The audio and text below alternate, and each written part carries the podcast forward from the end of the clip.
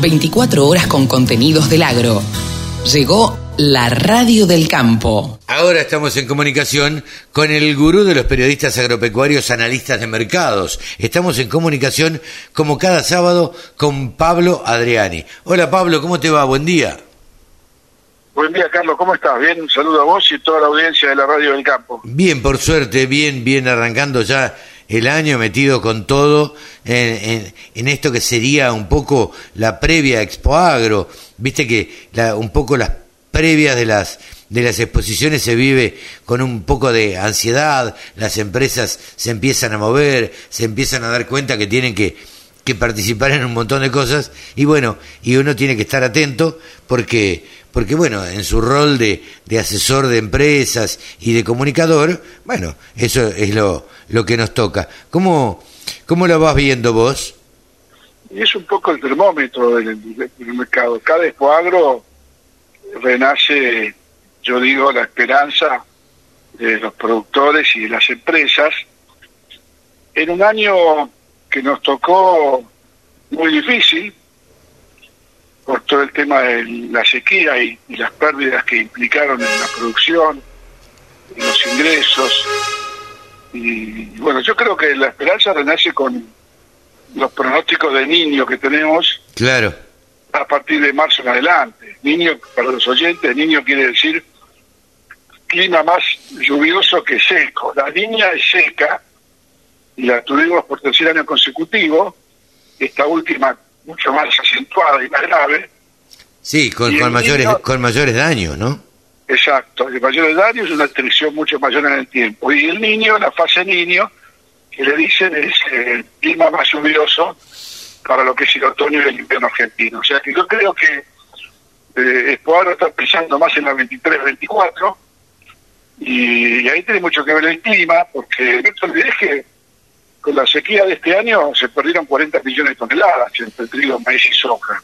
Haces bien en, decirlo y, y, ahí no me queda otra cosa que preguntarte, a ver, ¿en cuánto va a afectar a los productores o a la cosecha o a los precios estas pérdidas de 40 millones de toneladas?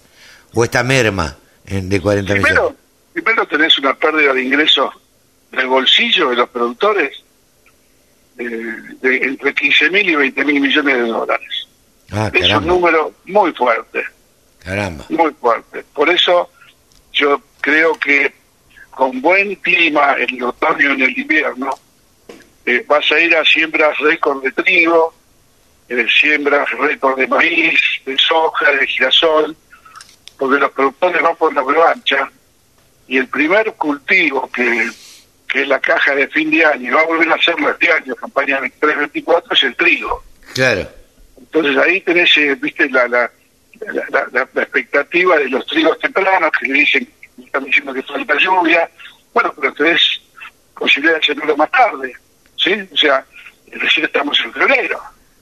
Claro, sí, sí, sí. Porque sembrar trigo en marzo, abril, bueno, posiblemente no te dé eh, no te dé humedad del suelo, pero se en abril, o sea, de acuerdo a las lluvias. Sí, sí, sí. acá, Carlos, la matemática de las fechas de siembra, de tal fecha a tal fecha, se rompió con el aleatorio que es el clima y las lluvias. Bueno, justamente, justamente eso te iba a decir, digo, cambiaron un poco la fecha de las eh, de las cosechas, de las campañas. Sí, lo que era regla, viste, de, tal fecha a tal fecha los ciclos cortos, sí, tienen una fecha estimada los ciclos cortos, pero pero eh, en la, en la en la cintura que tenga un productor y, y, la intuición y que conoce su campo, que no necesariamente tiene que casar con un determinado ciclo, sino que tiene que adaptarse a las circunstancias de cómo viene el año. Claro. Entonces ahí pues, depende mucho el factor climático en el otoño. Por eso te digo que están todas las empresas y productores que se andan las 24. ¿no? Eh, ¿Vos tenés contacto con, con productores, empresas? De hecho, tenés que hacer un viajecito para ver clientes y, y demás. Eh, te pregunto, ¿qué, ¿qué pálpito le ves o qué, no, no, no es pálpito, qué humor le ves a los productores, a los empresarios? Mira, eh, depende de dónde te pegó la seca. Claro. O sea, más que humor yo te diría que el productor por naturaleza siembra esperanza. No, no, a ver, siempre lo hemos dicho, Pablo, el productor es optimista, si no, no sería productor agropecuario. Claro, exactamente. Ahora, eh, obviamente, viste, estás en una situación en donde se perdieron de 15 mil a 20 mil millones de dólares y eh, el, el, humor se ve en la, en la, menor actividad que hay en el interior. Claro. Hay menos movimiento de granos, hay menos que, contratación de servicios, hay menos cosecheros dando vuelta por la ruta y, y bueno, ese, ese es el, lamentablemente estás en el peor momento.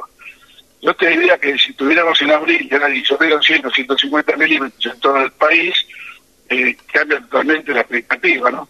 Sí, claro. La, claro, la actividad claro. y movimiento. que Es, es, es, biología todo. O sea, hay que esperar fundamentalmente, ahora hay que esperar, eh, y ahora tenemos un problema, no un problema, tenemos un tema que es cuánto es la cosecha de soja y de maíz. Claro.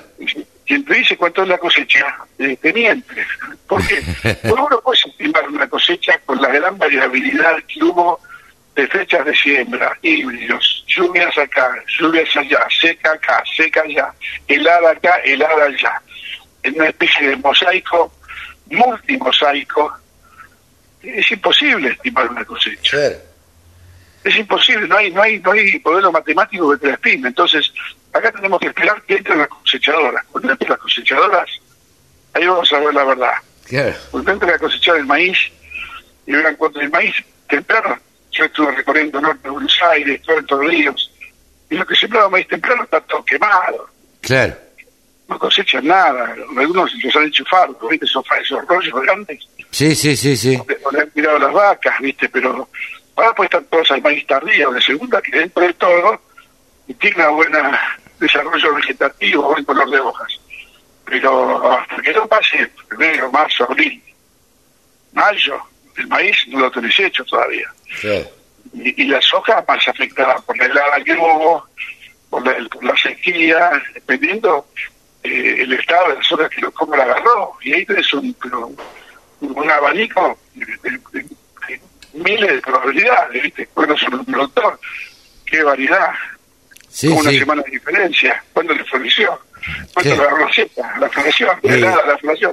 Parece mentira, pero eh, una semana de diferencia de haber sembrado o no eh, cambia muchísimo la cosa. Y uno, hace- por ahí, el que no conoce, dice, eh, pero ¿qué cambia de una semana a la otra? No, no, no. Pará, cambia un montón de una semana a la otra. Exactamente. El ahí está la perfil-. Claro, eso es lo que yo siempre digo que el, el, el ser urbano no, no entiende de las miles de variables que existen en la producción agropecuaria. Sí, Eh, y y ni que- siquiera el productor- en- en los pueblos lo entienden.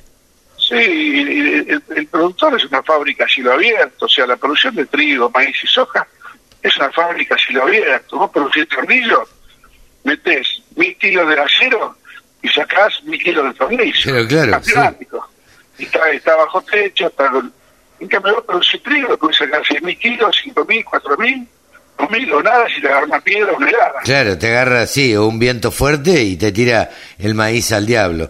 Eh, Pablo, ¿qué hay de las estimaciones de, de Estados Unidos? Bueno, ahí hay algunas perlitas interesantes para ver, porque la semana pasada se publicó el, el, el Departamento de Agricultura de Estados Unidos todos los años proyecta lo que se llama eh, Baseline Projection 2023-2033. Ajá.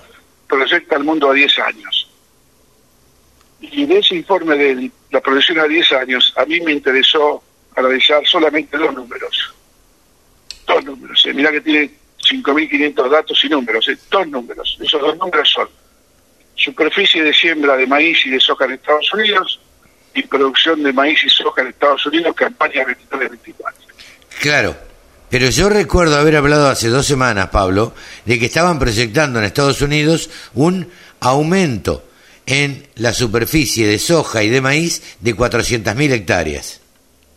Sí, eso era más que nada un, un, un informe, un- algún estimado de compromiso. En la realidad, ¿Vos decís que una bomba de humo?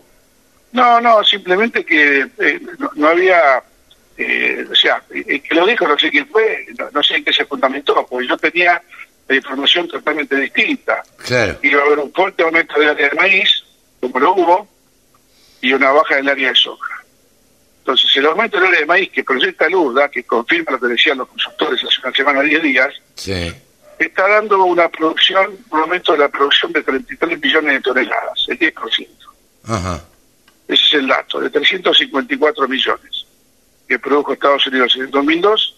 En el 2023, que se va a sembrar ahora, dentro de un mes y medio o dos, eh, va a haber 388 millones de toneladas, 34 millones de toneladas más, un 10% más.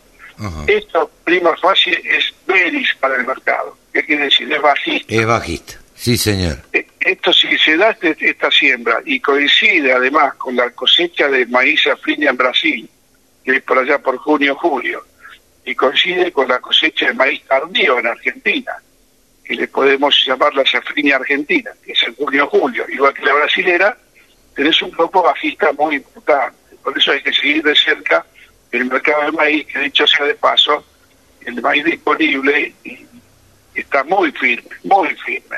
Los consumos están pagando lo que se te ocurra porque no hay maíz, no hay oferta de maíz. Claro. Hay, hay, Entonces, eh, hay falta de maíz. Y el maíz que el que tiene maíz lo guarda y lo vende como lo está vendiendo, a cuentagotas y, A precio oro. y, al, y al consumo que le está pagando muy por arriba de la pizarra. Claro. Pero distinto es el, el- el tema a partir de junio, cuando el maíz ya baja de 260, que vale el disponible exportación, baja a 235, que son julio. Entonces, esta es la historia de la baja anunciada. Si se da todo bien en el mundo, en Argentina, en Brasil y en Estados Unidos, el maíz en julio, julio en Argentina va a tener esta baja que estamos buscando en el mercado. Claro, claro. Y la soja, la soja muestra una caída de la superficie de unas 300.000 hectáreas, pero aumenta la producción en 5 millones de toneladas porque el USDA está previendo rindes normales superiores a los rindes del año pasado en Estados Unidos afectados por la sequía.